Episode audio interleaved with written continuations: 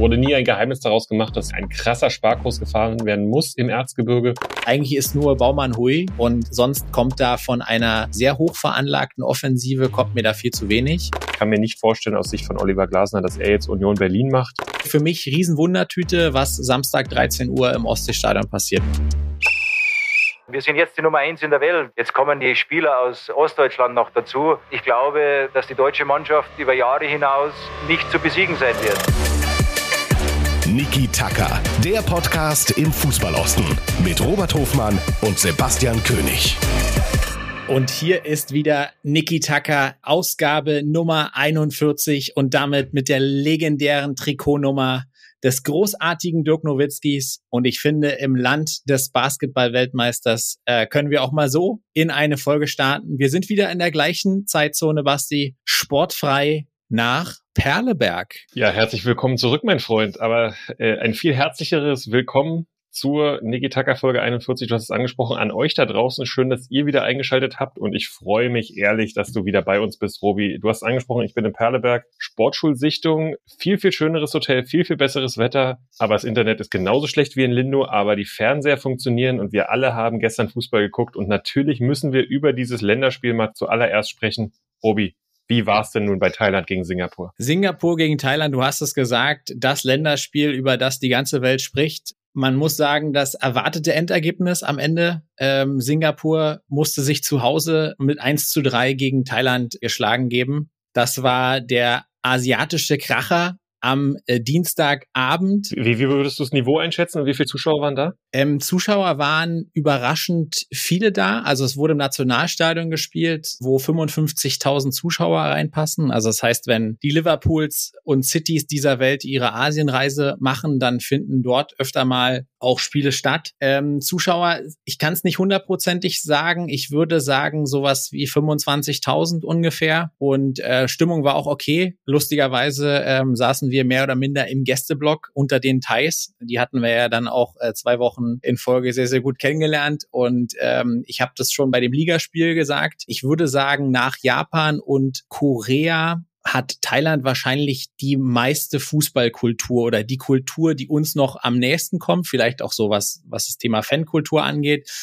Ja, Basti, und ehrlicherweise über das, was ich auf dem Fußballplatz gesehen habe oder im Stadion gesehen habe, da würde ich gerne den Mantel des Schweigens drüberlegen. Also, puh, also das war schon, war schon ziemlich schwierig äh, anzugucken. Aber ja, man muss das Ganze auch äh, einordnen können.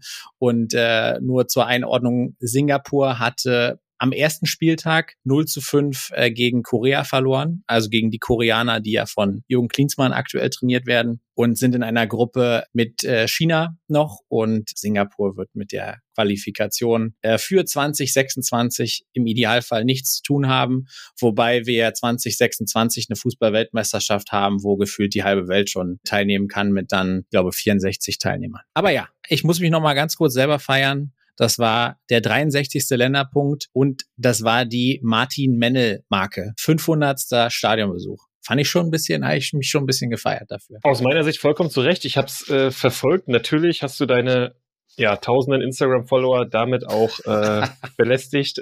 Ich fand natürlich das Dynamo-Trikot äh, im Stadion in Singapur viel, viel cooler. Also mit dem Slogan Love Dynamo, Hate Racism und äh, hat mir großen Spaß gemacht, das zu sehen. Aber natürlich sind die Zahlen dann auch äh, speziell als Groundhopper beeindruckend, zumal man ja immer bedenken muss, dass du ja auch noch einen richtigen Job hast. Ja, Basti, das äh, ist, ist richtig so, das stimmt. Und ich glaube aber, nachdem wir den kurzen Ausflug zum Groundhopping und nach Asien gemacht haben, ist das Länderspiel, über das wir vermutlich eher sprechen sollten, das, was ich heute Morgen gesehen habe, als ich nach 13 Stunden Flug das Handy angemacht habe und habe gedacht, puh, da ist sie dahin, die Euphorie unter Julian Nagelsmann. 0 zu 2 offensichtlich verloren im Ernst-Happel-Stadion in Wien. Ich habe gar nichts gesehen. Deswegen musst du mir jetzt mal helfen und sagen, was war das für ein Auftritt? Ich habe gesehen, noch rote Karte für Sané und viel mehr kann ich dazu wirklich auch nicht sagen. Mhm.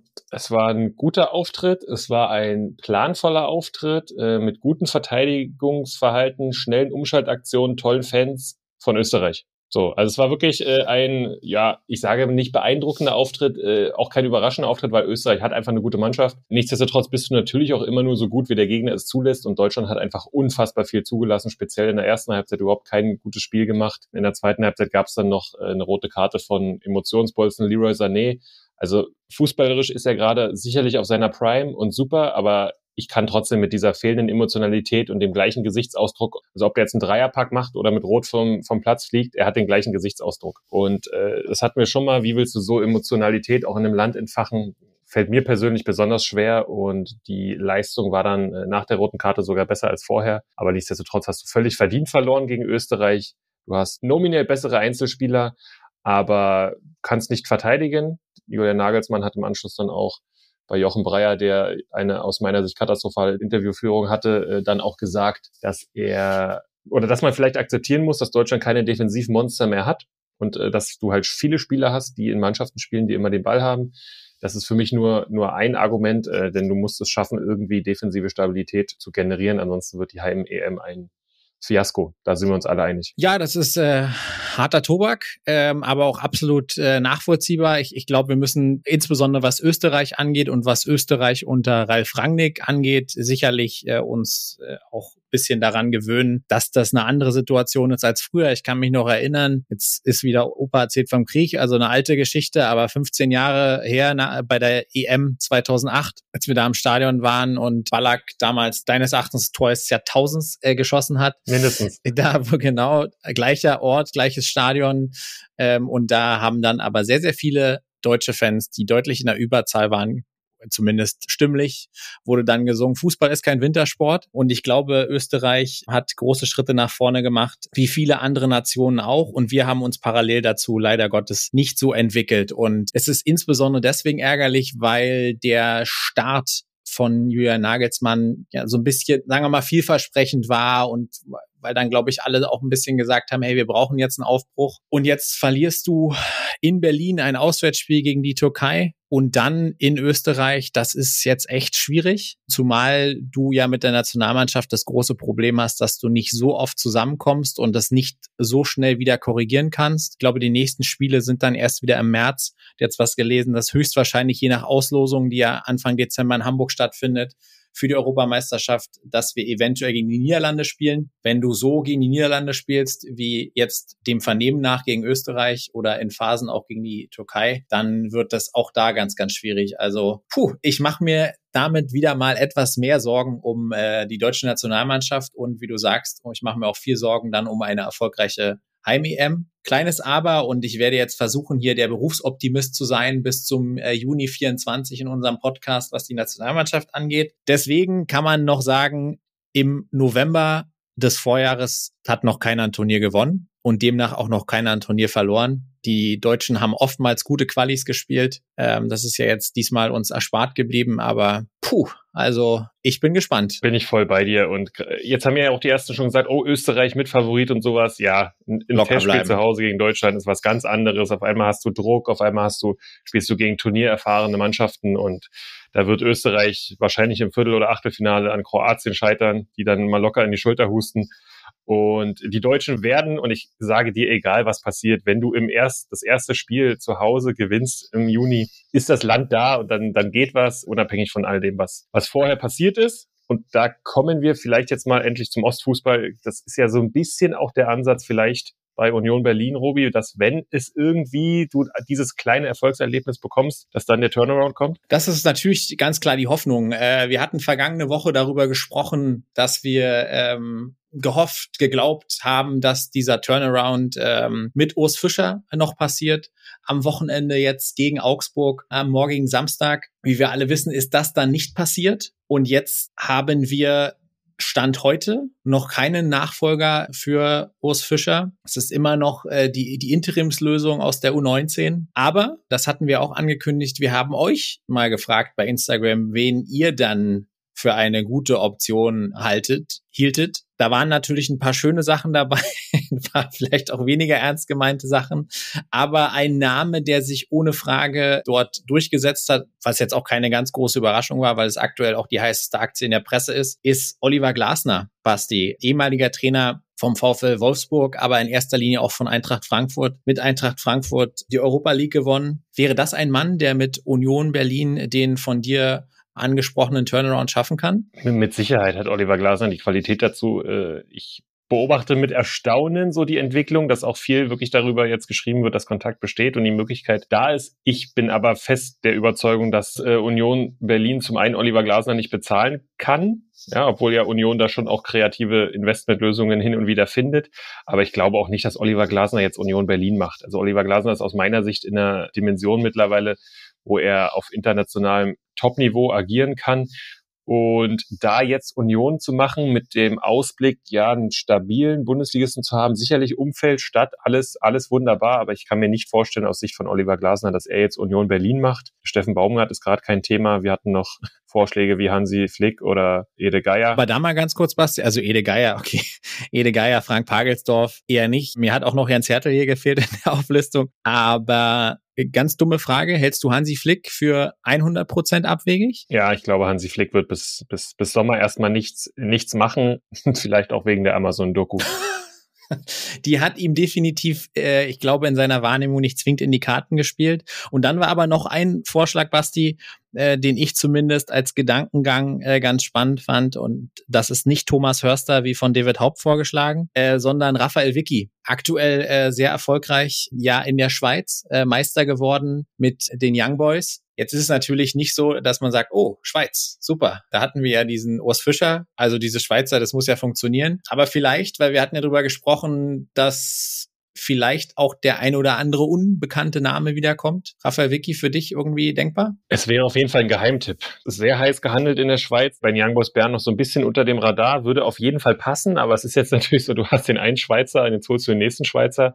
Zumindest müssten sich die Spieler und Verantwortlichen nicht umstellen oder bräuchten keine neuen Untertitel, denn äh, der Dialekt wird sicherlich ähnlich sein, aber ich fände es spannend, ich fände es eine coole Lösung, glaube aber, dass sie irgendwie noch, also Union oder gerade Olli Ronert sind dann doch immer noch für eine Überraschung gut und ich glaube, dass da irgendwie noch was aus dem Hut gezaubert wird, womit auch ja keiner rechnet. Ist so ein bisschen mein Gefühl und dann bin ich gespannt, wie es, wie es gesamte Trainerteam aussieht, denn äh, auch der zweite Co-Trainer hat sich ja mittlerweile verabschiedet, Robi. Ja, du sagst es, etwas überraschend in der Folge und dann sicherlich auch ein bisschen schade, dass sich Sebastian Bönig eine offiziell heißt es, er hat für sich eine Pause einberufen oder ist auf den Verein zugegangen, hat gesagt, er möchte gerne pausieren. Nachdem man sich ja von äh, Fischer und Hoffmann getrennt hat, äh, war Bönig dann der nächste in der Riege, der ja ein absolutes Union-Urgestein ist und hier von uns auch schon mehrfach erwähnt worden ist, insbesondere in der Phase, als Union gefühlt äh, pro Spiel drei Standardtore gemacht hat und äh, man die Standardstärke ganz, ganz stark auch ihm zugeschrieben hat. Das war durchaus eine überraschende Info, äh, die da äh, kam und ich bin da nicht nah genug dran, um das genau beurteilen zu können, aber es klingt sehr danach, dass er auch eher da den Exit zumindest von der Profimannschaft gerade erstmal sucht oder zumindest erstmal pausieren wird. Ja, und bis dahin heißt es erstmal Marco Grote und äh, Marie-Louise Ether aktuell die Daumen zu drücken und ja, bin gespannt. Ja, aber du musst auch sehen, dass Sebastian Bönig jetzt äh, über neun Jahre, glaube ich, äh, Co-Trainer war bei unter anderem Urs Fischer dann am Ende und dass das natürlich auch eine unfassbar nervenaufreibende Zeit war. Ist, glaube ich, auch Familienpapa. Dementsprechend äh, kann man es vielleicht auch nachvollziehen mal, äh, dass er mal eine Auszeit braucht. Ist, glaube ich, total, total menschlich und dann auch irgendwie äh, groß, das dann auch, auch zuzugeben und auch öffentlich so kommunizieren zu lassen. Aber es ist natürlich jetzt auch vielleicht kein Zeichen äh, für Marco Grote, äh, dass Sebastian Bönig sagt, na, da wäre ich gern dabei. Vielleicht hängt es auch damit zusammen, dass er gesagt hätte, hey, die zwei Spiele hätte ich gern selber gehabt. Das ist alles Spekulation. Ja, bin trotzdem überrascht, dass äh, sie scheinbar mit äh, Marco Grote und Marie-Louise Ether in das Augsburg-Spiel gehen. Du auch? Das ist definitiv eine Überraschung, wenn es dann so kommt. Also wir müssen mal gucken, haben natürlich immer einen ganz leichten Verzug hier zwischen Podcast-Aufnahme und dem und der Veröffentlichung. Das ist äh, nachvollziehbar. Aber Stand heute sieht es so aus, als würde Samstag in der alten Försterei tatsächlich dieses Duo äh, auf der Bank sitzen. Das bestätigt zumindest das, was Olli Runert und auch Dirk Zingler im Vorfeld gesagt haben, dass sie sich der Tragweite dieser Entscheidung bewusst sind und hier nichts überstürzen werden. Und ähm, wir bleiben da dran und sind sehr, sehr gespannt, wer zukünftig die Geschicke der ersten Mannschaft äh, bei Union äh, leiten wird. Und erstmal wäre es ganz unabhängig von der Entscheidung, wer neuer Cheftrainer wird, absolut den beiden Aktiven jetzt auch zu wünschen und auch dem Verein zu wünschen, äh, dass man vielleicht gegen Augsburg sich ein Erfolgserlebnis zurück erkämpft, weil der Kicker hatte auch kürzlich nochmal veröffentlicht, ähm, woran liegt's denn jetzt eigentlich? Ja, was sind denn eigentlich die Ursachen, wenn man mal in die Statistiken guckt bei Union? Und äh, du siehst, dass viele Werte zur Vorsaison relativ ähnlich sind, teilweise sogar besser, was zum Beispiel Laufwerte und sowas angeht. Aber dass du eben Großchancen en masse vergibst, zum einen, und hinten eben deutlich mehr zulässt. Das ist jetzt keine Raketenwissenschaft, das war deutlich sichtbar. Und ich bin sehr gespannt, wie dieser Trainerwechsel, der für ganz, ganz viel Emotionen gesorgt hat und ich finde kommunikativ, um das nochmal aufzugreifen, wirklich toll gemacht worden ist von den Eisernen. Würde mir wünschen, dass der Urs, der sicherlich am Samstag 15.30 irgendwo vom Fernseher sitzt, mal wieder ein erfolgreiches Spiel der Eisernen sieht. Dem ist absolut nichts hinzuzufügen, würde Robert Hofmann sagen. Und wir äh, ja, sitzen sicherlich auch am Samstag um 15.30 Uhr vor dem Fernseher, wie ihr auch, und äh, drücken den Eisernen die Daumen. Bin ein bisschen skeptisch, weil leider Augsburg auch gerade in guter Form ist und die den Turnaround mit neuem Trainer schon geschafft haben. Aber, aber wir trauen Union nach wie vor alles zu und nach wie vor alles zutrauen, äh, werden wir auch dem ersten FC Magdeburg, der sich schon auch speziell in einer Ergebniskrise befindet, aber es gab äh, zuletzt Rückendeckung. Ja, es gab sehr deutliche Rückendeckung äh, von Ottmar Schork für Christian Tietz. Das ist jetzt keine Überraschung, weil er war derjenige, der ihn geholt hat. Er ist von der Spielphilosophie überzeugt. Und natürlich, das muss man auch immer bei diesen Positionen sagen, wenn du den Trainer in Frage stellst, stellst du dich selbst auch ein bisschen in Frage.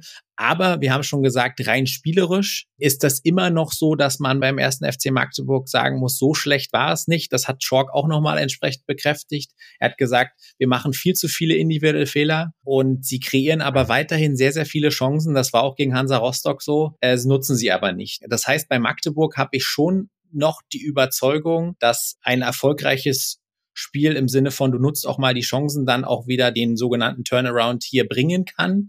Aber du kannst auch genauso schnell in so einen Strudel reinkommen. Und da bin ich ein bisschen besorgt. Ich habe es letzte Woche schon angerissen. Du spielst jetzt morgen beim VfL Osnabrück, beim Tabellenletzten, die nur sechs Punkte hinter Magdeburg sind. Bremer Brücke war noch nie einfach. Und dann jetzt nach der Trainerentlassung, ähm, nachdem man dort auch die Nerven verloren hat und äh, Tobias Schweinsteiger entlassen hat, boah, wird, wird, äh, glaube ich, nicht so einfach. Ja, ist auf jeden Fall ein Stinker. Da bin ich, da bin ich komplett bei dir. Ne, also das ist äh, ein, ein ganz, ganz undankbares Spiel.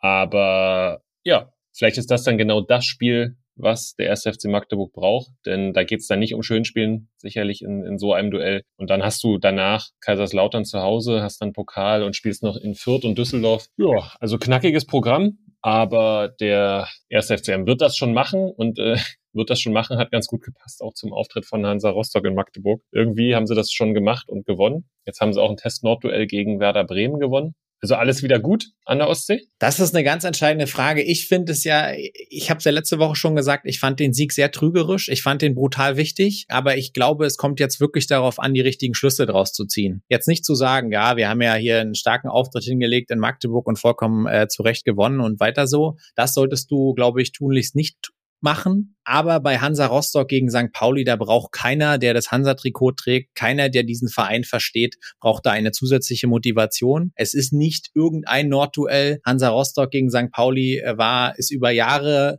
hinweg traditionell ein Duell gewesen von zwei Vereinen, die sich nicht gerade freundschaftlich begegnen, insbesondere äh, fanseitig nicht. Deswegen ähm, hoffe ich, dass das auf dem Platz kracht und auch nur auf dem Platz kracht, möglichst nicht auf den Rängen oder noch davor oder daneben. Das muss man bei dem Duell immer dazu sagen. Aber es ist auch ein absolutes Brett, aktuell gegen St. Pauli äh, spielen zu müssen. Deswegen, ey, für mich Riesenwundertüte, was Samstag 13 Uhr im Ostseestadion passiert, bin ich ganz ehrlich. Wirst du es dir angucken? Ja, definitiv. Und das solltet ihr auch, denn entweder auf dem Rasen oder auf den Rängen, da wird definitiv was passieren und äh, nicht umsonst ist das Spiel Samstag 13 Uhr und nicht irgendwie unter Flutlicht, weil das, äh, das wird schon abgehen. Und äh, genauso abgehen wird es einen Tag später beim absoluten Topspiel der dritten Liga. Punktgleich trifft man aufeinander Dynamo Dresden und Jan Regensburg.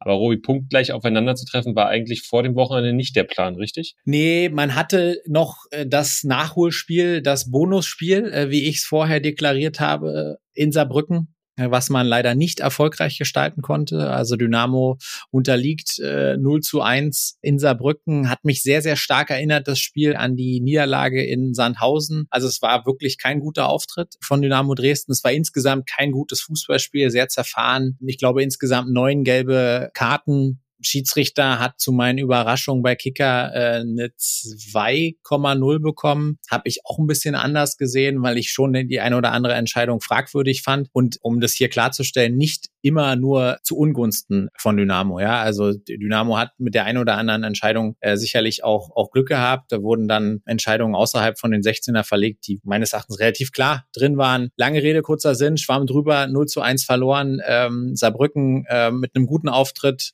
wollten es den Ticken mehr oder mussten vielleicht auch den Ticken mehr.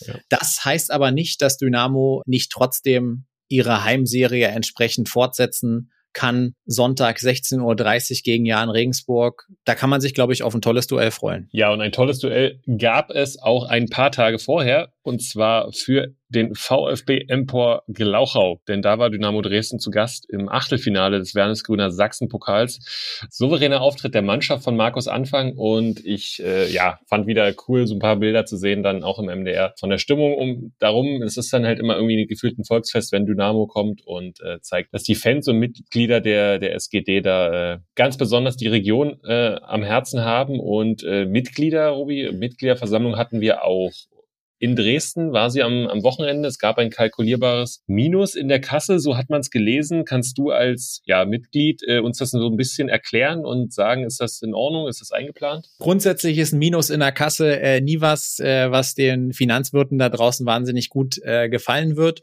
Aber es ist, äh, und du hast das gesagt, es ist ein kalkulierbares Minus. Es zeigt einmal mehr die Wichtigkeit und äh, der Druck, der in Dresden auch mit einem Aufstieg verbunden ist, weil das Minus kommt auch dadurch zustande, dass man eben äh, von der zweiten in die dritte Liga abgestiegen ist und wie wir alle wissen, nicht direkt wieder hochgegangen ist. So kommt das zustande. Das Eigenkapital, was in Dresden noch vorhanden ist, ist natürlich damit etwas abgeschmolzen, ist aber in einem für einen Drittligisten sehr, sehr guten Bereich. Und ähm, das muss an der Stelle vielleicht auch nochmal gesagt werden. Dieses hohe Eigenkapital fällt auch noch in die Zeit von, von Ralf Minge unter anderem von Ralf Minge ähm, zurück. Das heißt, es ist sicherlich zu verkraften, aber das zeigt auch nochmal ganz deutlich die dritte Liga und das haben auch schon einige Gäste hier entsprechend so kommuniziert. Die dritte Liga ist eine Knochenmühle. Äh, du musst echt ordentlich kämpfen, finanziell auch kämpfen, wenn du äh, dich dort behaupten möchtest. Und die Einbrüche von zweiter zu dritter Liga, die sind dann entsprechend immens. Dynamo wird das, äh, wie gesagt, durch ein gutes Eigenkapital kompensieren können und wird es, glaube ich, auch durch einen sehr, sehr guten und überdurchschnittlichen Zuschauerschnitt in der Saison nochmal entsprechend etwas abmildern können. Aber ein Minus in der Kasse und einen äh, Zweitliga-Absteiger haben wir noch eine zweite Mannschaft in Sachsen und das ist Erzgebirge Aue und dort ist das Minus mit 1,5 Millionen zum 30.06. sogar noch höher. Ja, gewaltig hoch. Auch nicht ganz überraschend, denn äh, wenn man die Schlagzeilen in, in den letzten Monaten verfolgt hat, äh, um das Leonard aus etc.,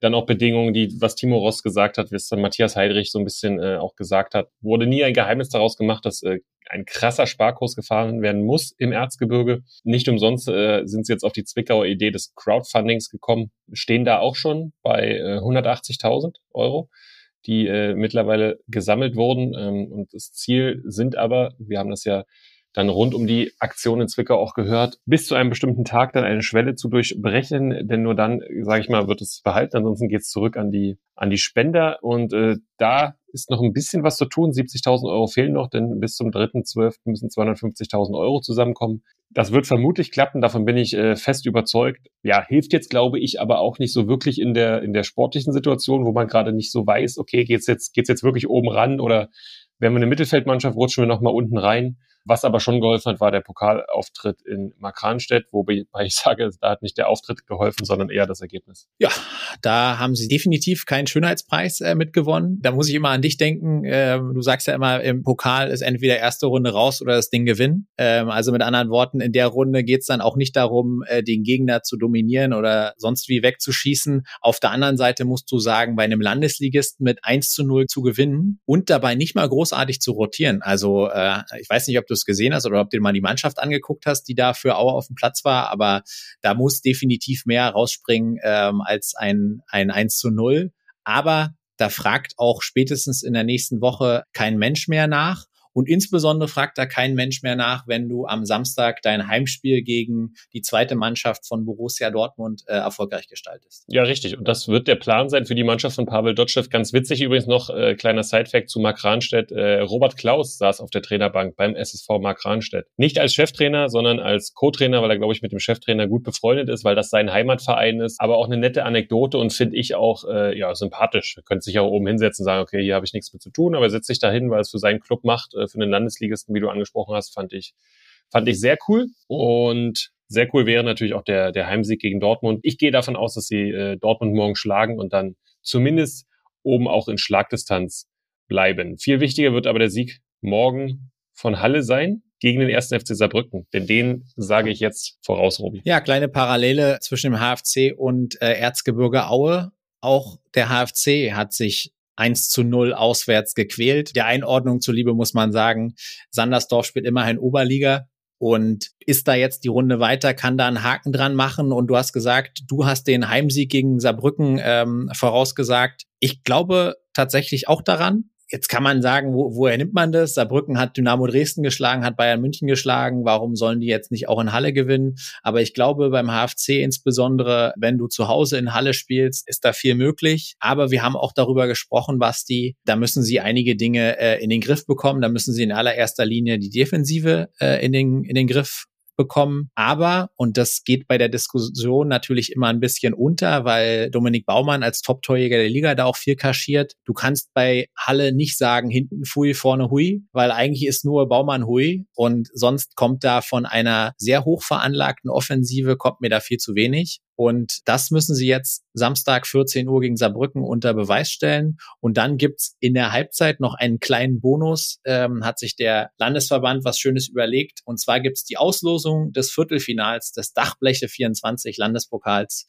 Ähm, wird's in der Halbzeit live im Stadion geben. Oh, ein wahres Highlight müssten wir eigentlich da sein, Robi, aber ich schaue dann doch lieber Hansa und Union zu Hause auf der Couch, äh, als im Leuner Chemiestadion die Auslosung zu verfolgen. Wir werden euch aber natürlich nächste Woche auf dem Laufenden halten und werden auch nachher nochmal einen kleinen Sidestep Richtung Landespokals machen. Ja, Spiel gegen Saarbrücken haben wir angesprochen. Saarbrücken jetzt eine gute Leistung zu Hause gezeigt. Ich glaube, dass sie sich hinten langsam stabilisieren werden. Deswegen gefällt mir dein Take, dass äh, offensiv äh, mehr passieren muss als, als Dominik Baumann. Ähm, ich glaube, das ist jetzt so ein ganz entscheidendes Spiel, in welche Richtung es auch bis zum Winter gehen wird für den HFC. Wir drücken mal alle Daumen und dann bin ich sicher, dass es nicht in die Regionalliga Nordost gehen wird. Wir gehen aber thematisch äh, in die Regionalliga Nordost äh, und freuen uns gemeinsam äh, auf ein Derby in Leipzig-Leutsch. Es ist mal wieder Derby-Time, äh, Chemie Leipzig gegen Lok Leipzig im Alfred Kunze Sportpark. Sportlich muss man sagen, ein äh, Duell von, naja, so Medium-Bedeutung. ähm, also wir haben darüber gesprochen, dass Lok ganz, ganz stark hinter den Erwartungen äh, zurückgeblieben ist äh, in diesem Jahr, nicht vorne anklopfen konnte und inzwischen auch eher darauf aufpassen muss, dass man hinten nicht reinrutscht. Und Chemie hat sich jetzt am vergangenen Wochenende nicht gerade mit Ruhm bekleckert und ist beim VfC Plauen auch aus dem Pokal geflogen. Also die sportlichen Voraussetzungen dieses Duells waren schon mal besser hat aber nichts damit zu tun, dass das nicht wieder ein richtig geiles Duell vor voraussichtlich 5000 Zuschauern und damit aktuell der maximalen Kapazität im AKS sein wird. Ja, sehr, sehr spannendes Spiel und es gibt noch einige weitere spannende Spiele in der Regionalliga Nordost. Natürlich äh, steht auch so ein bisschen drüber Energie Cottbus gegen äh, BFC Dynamo. Das äh, Ganze dann am Samstag um 16 Uhr live im MDR. Aber wir haben viele spannende Duelle. Hansa 2 und Luckenwalde haben schon gespielt. Und zwar im Oktober, weil rund um das Spiel Hansa gegen St. Pauli doch schön Ruhe herrschen sollte. Also kann Luckenwalde an diesem Wochenende mal nicht gewinnen. Wer aber gewonnen hat unter der Woche, das war die VSG Altklinike und das mit neuem Trainer. Ja, Murat Salah heißt der neue Trainer und die meisten hatten die Reaktion Murat wer. Und das auch nicht umsonst. Also wir sind ja, glaube ich, schon ganz, ganz, ganz gut vernetzt. Den Namen hatte keiner auf dem Zettel. Ehemaliger Fußballer, türkische äh, zweite Liga, hat bei auch äh, Hertha 2 und Bremen 2 gespielt, war jetzt zuletzt Trainer bei Hertha 06, hat ist da irgendwie eingesprungen im September, hat fünf Spiele gemacht, hat vier, glaube ich, davon gewonnen, also war erfolgreich und geht jetzt halt nach Altklinike. Also ein wahrer Traditionalist, der seine Verträge gern erfüllt. ja, immer schön, sowas, sowas zu sehen im Fußball. Äh, der Start ist auf jeden Fall geglückt. Spätes Siegtor gegen den Chemnitzer FC, der immer weiter abrutscht. Spannende Personalie und ob das jetzt groß besser sein wird als das, was Carsten Heine mit der VSG Altklinike erreicht hat, werden wir beobachten. Ja, und ganz sicher auch beobachten mit wahrscheinlich per Second Screening am kommenden Samstag um 16 Uhr werden wir auch das Topspiel der Regionalliga Nordost Energie Cottbus gegen BFC Dynamo. Das ist so Favorit gegen ähm, Geheimfavorit, ähm, würde ich sagen, wenn man ein paar Monate zurückgeht.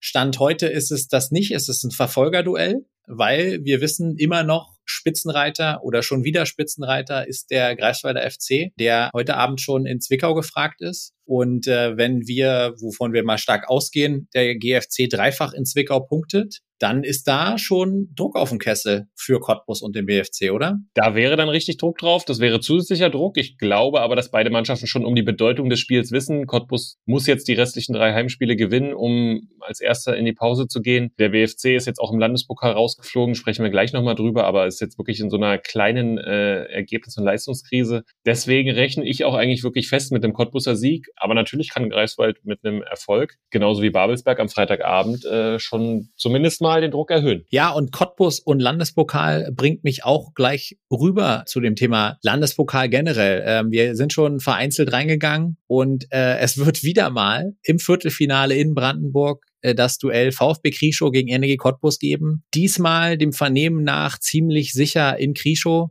Ihr erinnert euch vielleicht, letztes Jahr gab es ganz, ganz viele Diskussionen, ganz viel hin und her äh, um dieses Spiel. Ich finde, letztes Jahr hat es immer noch ein bisschen eine andere Brisanz gehabt, weil auch Krischow, glaube ich, eine bessere Rolle gespielt hat als dieses Jahr. Aber ich habe ja hier einen Außenreporter in der Lausitz sitzen, der mir sicherlich sagen kann, was Krischow gegen Cottbus im Landespokal-Viertelfinale bedeutet. Also die sportliche Brisanz ist äh, dieses Jahr sogar höher, denn ich glaube, dass die beide Mannschaften sportlich eher näher zusammen sind.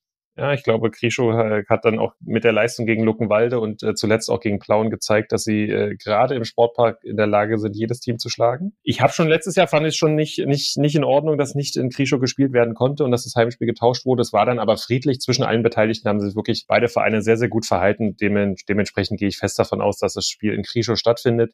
Wie man jetzt vernimmt, am 14.02., also unter der Woche, Mittwoch 13 Uhr. Auch zum Valentinstag, wie schön. Genau. Und dann werden wir mal sehen, äh, für wen es dann Rosen am Valentinstag gibt. Aber ich glaube, das Spiel ist äh, sportlich schon dann auf Augenhöhe dort. Das, da kann, da kann dann alles passieren. Und äh, glaube jetzt nach dem Plauenspiel hat äh, Trainer Toni Lemke auch, äh, auch so ein bisschen in der Pressekonferenz dann gesagt, naja, jetzt, jetzt hätten wir sie gerne, ihr wisst schon wen und so in der aktuellen Form würden wir gerne mal spielen. Bis Februar kann bei beiden Mannschaften noch ganz viel passieren. Und, aber es wird, äh, ich hoffe, dass es in Krische stattfindet, dass äh, wirklich das der Heimrecht des Unterklassigen und dass es dann ein spannendes Spiel für alle Zuschauer wird, aber am wichtigsten, dass es irgendwie friedlich bleibt und da nicht nochmal irgendwas äh, anderes hochsterilisiert wird. Ja, und ähm, neben dem Duell Krischow gegen Cottbus gibt es auch noch ein Duell der ewige Ingo Kalisch, Optik Rathenow gegen den SV Babelsberg. Das sind sicherlich so die beiden spannendsten Duelle, wo es, glaube ich, um das äh, Halbfinalticket dann entsprechend geht. Und über den Dachbleche 24 Landespokal haben wir schon gesprochen und die Auslosung am kommenden Samstag live beim HFC gegen Saarbrücken. Auch über den Sachsenpokal haben wir schon kurz gesprochen. Chemie ist im Plauen rausgeflogen. Lok hat seine Aufgabe besser gemacht und äh, hat zu Hause gegen Eilenburg gewonnen. Auch Zwickau ist entsprechend weitergekommen. Ja, und Zwickau-Auerbach muss man noch mal kurz herausheben. 1800 Zuschauer im Stadion an der Vogtlandweide. Äh, coole Stimmung, weil es wirklich ein Derby ist, glaube 20 Kilometer auseinander. Und natürlich trifft Marc-Philipp Zimmermann zum 2 zu 0 bei seinem VfB Auerbach. Also coole Stimmung irgendwie drum, drumherum. Auerbach auch ein, zwei Chancen gehabt mit dem ewigen Sven Köhler als Trainer. Und die Auslosung jetzt sollte eigentlich beim Derby sein in Leutsch, aber da Chemie rausgeflogen ist, äh, war der sächsische Verband zu clever und hat gesagt, na, da gehen wir jetzt mal nicht hin mit der Auslosung, um mal den Finger in die Wunde zu legen. Und das wird dann in den nächsten Tagen sicherlich irgendwann passieren, wenn wir euch auf dem Laufenden halten. In Thüringen ist noch was passiert, Robi. Jena ist weitergekommen, aber es gab ja das Duell Meuselwitz gegen Erfurt. Das heißt, ein Regionalligist musste die Segel streichen. Ja, und man muss sagen, es kam so, wie es kommen musste aktuell mit dem ZFC Meuselwitz als die beste Mannschaft in Thüringen, hat sich diesen Status auch nicht nehmen lassen und hat nach Elfmeterschießen gegen Rot-Weiß Erfurt gewonnen. Und wir wissen, wie wichtig dieser Landespokal auch sein kann, wie wichtig der Pokal, Landespokal auch gerade in klammen Kassen äh, sein kann. Äh, demnach war das, glaube ich, schon ein ziemlich beschissener Samstagnachmittag für Rot-Weiß Erfurt, die nicht nur in der Liga haben abreißen lassen und äh, wir haben dazu gerade erst mit Micha Braune gesprochen, 0 zu 4 in Luckenwalde verloren und jetzt auch noch 5 zu 3 ähm, nach Elfmeterschießen, wie gesagt, in Meusewitz. Also ähm, sportlich äh, läuft es da nicht gerade rund und ähm, das Thema Insolvenzverfahren kommt jetzt auch nochmal auf die Agenda am, am 24.11. Darüber werden wir auch nochmal sprechen. Also der Herbst oder der nahende Winter in Erfurt gerade nicht so richtig gut. Ja, und wenn wir auf den Berliner Landespokal gucken, den Cosi-Wasch Landespokal, dann sind natürlich mit dem BFC und der VSG Klinike schon zwei hoch karätige Mannschaften raus. Aber wäre aktuell jetzt, wenn man so raufguckt, Viktoria sicherlich der, der Pokalfavorit, aber du hast auch in der, in der Oberliga mit Lichtenberg und Hertha 03 noch äh, zwei ganz, ganz starke Mannschaften. Du hast den BRK. Und Berlin ist ja eh immer noch so ein, so ein Pflaster, auch TuS Maccabi als äh, Titelverteidiger ist noch drin. Da bin ich gespannt. Und Robi, wann, wann tippen wir denn äh, die Landespokalsieger wieder? Weil äh, wir müssen ja uns dann auch auf einen Wetteinsatz einigen, was du dann als Verlierer wieder postest. Da bist du aber sehr optimistisch. Ich weiß, beim Thema Tippspielen gegen mich kann man auch immer optimistisch sein. Richtig. So selbstkritisch muss ich sein. Ich tippe eigentlich immer eine große Scheiße zusammen. In der Regel auch der Grund, warum ich Tippspiele so unglaublich gerne mag. Aber auf jeden Fall, Basti, wenn die Viertelfinals auch in den anderen Pokalen unserer Region stehen, dann äh, sollten wir uns auf jeden Fall äh, dazu hinreißen lassen, jeweils wieder die Sieger zu tippen. Und ähm, für die Niki Tucker-HörerInnen unter euch, die schon länger dabei sind, äh, werden sich vielleicht erinnern, also unsere Landespokaltipps letztes Jahr waren wirklich unterirdisch. Was aber auch für den Pokal an sich spricht, weil es dafür spricht, dass es die eine oder andere Überraschung gab. Es gab da Überraschungen, wo wir sie nicht vermutet haben und da den souveränen Sieg, äh, wo wir die Überraschung vermutet haben. Mal gucken, äh, wie wir 2024 dastehen kein Bier, keine Dusche, aber danach ein Rotkäppchensekt. Und jetzt würde ich gerne mit dir noch schauen, Robi, was sonst noch so los gewesen ist in der, in der Fußballwelt. Wir haben vorhin schon kurz die Länderspiele angesprochen, wollen aber mal international bleiben. Es findet gerade die U17-Weltmeisterschaft statt. Deutschland ist durch die Vorrunde gerast und steht heute im Viertelfinale gegen Spanien. Hast du bisher was gesehen können? Nee, sehen können habe ich durch meinen Urlaub tatsächlich nichts hab's aber aktiv äh, verfolgt, habe mir Highlight-Videos äh, angeguckt und habe mich dann auch jedes Mal, ähm, wie gesagt, zeitverschiebungstechnisch war das eigentlich auch so ein bisschen schwierig, habe mich jedes Mal gefreut, dass der Europameister offensichtlich auch bei der Weltmeisterschaft bisher das ganz erfolgreich macht. Du hast die sehr souveräne Vorrunde angesprochen. Dann hat man entsprechend auch die USA, die auch nicht zu unterschätzen sind, ähm, geschlagen. Und Spanien ist jetzt natürlich aber auch äh, ein richtiges Brett. Da sage ich kein Geheimnis, Basti, oder? Das ist ein richtiges Brett, eine der besten Mannschaften Europas. Dementsprechend dann natürlich auch ein Favorit bei einer Weltmeisterschaft. Ich glaube aber, dass die deutsche Mannschaft eine besondere Qualität hat und irgendwie jetzt nicht die beste Mannschaft, über das auch EM-Turnier war, aber immer dann irgendwie da war, wenn es um ums Ganze ging, die druckresistent ist und dann auch Christian Wück war bisher mit den Leistungen noch nicht zufrieden. Er sagte, äh, sie haben nur aufgrund der individuellen Qualität bisher gewonnen. Und wenn man sich die Tore anschaut, sind das auch wirklich Granatentore. Deshalb, ja, bin ich gespannt und sehe es, sehe es aber als absolutes 50-50-Spiel und würde mich freuen, so einfach, weil es dann wieder vielleicht einen kleinen Push gibt für den deutschen Fußball. Wenn man auch Spanien schlägt und ins Halbfinale kommt. Ja, und äh, von Spanien oder vielmehr von der Weltmeisterschaft der U17 in Indonesien gucken wir mal ganz kurz rüber auf die Insel und zwar nach England. Ihr erinnert euch vielleicht, wir hatten vor einigen Wochen verkündet, dass Danny Röhl, ehemaliger äh, Co-Trainer der Nationalmannschaft, oder Co-Trainer von Hansi Flick, auch bei Bayern damals schon gewesen und äh, ursprünglich auch für den FC Eilenburg aktiv, ist inzwischen Trainer in der englischen zweiten Liga in Sheffield. Und äh, wir haben schon vorher gesagt, das ist definitiv eine Herkulesaufgabe. Und ähm, so sieht die Bilanz auch nach den ersten fünf Spielen aus. Ähm, er hat inzwischen den ersten Saisonsieg eingefahren gegen Rotherham, ist aber immer noch mit nur sieben Punkten auf Platz 24. Ja, 24. Also für alle,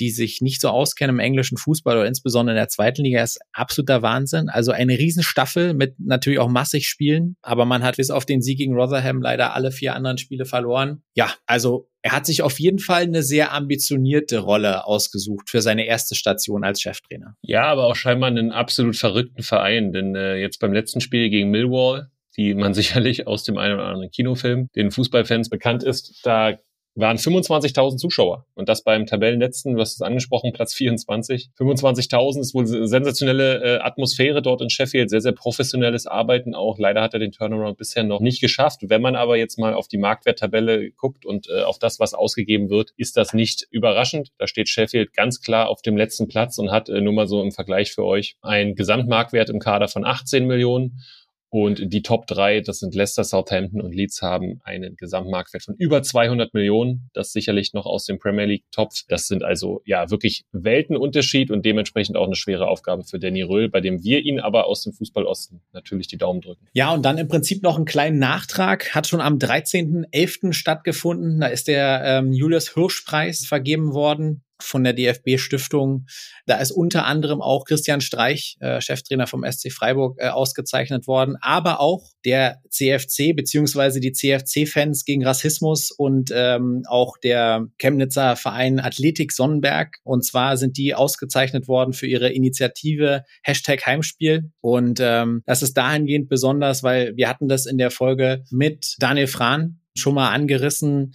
Das Thema Rechtsextremismus in Chemnitz ist leider ein Thema, was äh, ein sehr komplexes ist. Kommt auch nicht von ungefähr, dass der CFC mit Martin Ziegenhagen Antirassismusbeauftragten hat. Insofern ist das stark, dass diese Aktion ähm, Aufmerksamkeit gewinnt, dass sie entsprechend prämiert worden ist. Es gab Bolzplatzturniere, Filmvorführungen und ganz, ganz viel äh, Podiumsdiskussionen. Und insgesamt geht es natürlich darum, Integration, Vielfalt und äh, Inklusion zu schaffen. Und man sollte beim besten Willen auf keinen Fall den Fehler machen und dieses Thema irgendwie nur nach Chemnitz schieben. Ja, es ist sicherlich dort präsent und dort auch medial präsent. Der MDR hat dazu auch in den letzten äh, Wochen nochmal intensiver berichtet. Aber es ist ein omnipräsentes Thema. Ich kann das jetzt hier als Dynamo-Fan auch berichten. Da gab es in der vergangenen Woche, ein, äh, ich glaube, nur 16 Spieler von Dynamo entsprechend rassistisch angegangen worden, was der Verein verurteilt hat. Lange Rede, kurzer Sinn, ganz, ganz wichtiges Thema, was uns hier bei Niki Tucker auch am Herzen liegt und insofern eine wichtige Auszeichnung, die eine Erwähnung verdient. Ja, Rubi, und als letztes müsste ich, wie immer beim Ostfußball, fällt dir sofort der Name Slatan Ibrahimovic ein. Nicht. Ich habe sein Buch damals gelesen, äh, sehr amüsant, sehr cool und irgendwie lernst du diesen Menschen, wo du denkst, der denkt, dass er Gott ist und selbst von Selbstüberschätzung lebt, eher näher kennen und äh, dann doch ein beeindruckendes Buch hat, hat Spaß gemacht. Jetzt gab es eine Fortsetzung und diese Fortsetzung hat dich in den Urlaub begleitet. Ja, ausnahmsweise gibt's von mir mal keine Doku-Empfehlung, sondern ich habe mir gedacht, im Urlaub finde ich auch mal Zeit zum Lesen. Das habe ich auch getan und ich habe mir das Buch Adrenalin gegeben, aus der Ich-Perspektive von Slatan Ibrahimovic geschrieben und es wird euch wenig überraschen, wenn ich euch sage, ich ist auch das dominierende Wort in diesem Buch. Es war ganz interessant. Ich habe echt ein bisschen hin und her überlegt, ob ich es jetzt hier zwingend empfehle, weil ich fand es schon gut und ich fand es auch stark, aber das ist, ich habe auch schon bessere Spieler und Sportlerbiografien ähm, gelesen, das muss man so sagen. Vielleicht ist es aber auch ein bisschen deshalb so, weil es eben der zweite Teil ist. Aber für Fußballfans da draußen, da sind viele Flashbacks dabei. Ich erinnere nochmal an die vier Tore im Trikot der Schweden damals gegen England samt seines sensationellen Fallrückziehers. Äh, ich glaube, er wird heute auch nicht mehr in den Pep Guardiola Fanclub eintreten äh, und Materazzi und Co. sind auch nicht seine besten Kumpels. Er ist auf jeden Fall ein Mann der klaren Worte, was ich äh, sehr, sehr schätze. Also überlegt euch, ob ihr es euch mal äh, durchlesen wollt. Könnt mir gerne schreiben, dann schicke ich es euch. Ja, vielen Dank, Robi, für dieses Angebot. Und damit sind wir auch am Ende dieser Folge. Vielen, vielen Dank, dass ihr wieder eingeschaltet habt. Und ich freue mich, dass der Autor, Podcaster und Groundhopper meines Herzens wieder im Lande ist und freue mich auch auf die nächste Woche. Robi, wir hatten für diese Woche einen Gast angekündigt, der hat kurzfristig aus privaten Gründen abgesagt. Es war nicht Sebastian Bönig, so viel äh, können wir aber sagen. Dennoch sind wir äh, voller Hoffnung, dass der Name, der sicherlich jedem im Fußballosten bekannt ist, dann hoffentlich in der nächsten Woche bei uns zu Gast ist, richtig? Genauso machen wir das. Und Sebastian Bönig wäre schön und gut gewesen, aber Sebastian König ist an der Stelle auch immer vollkommen ausreichend.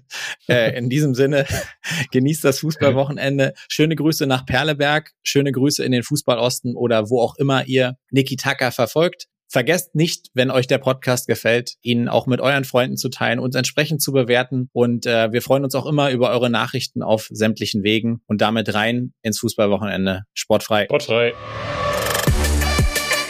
Niki Tacker, der Podcast im Fußballosten mit Robert Hofmann und Sebastian König.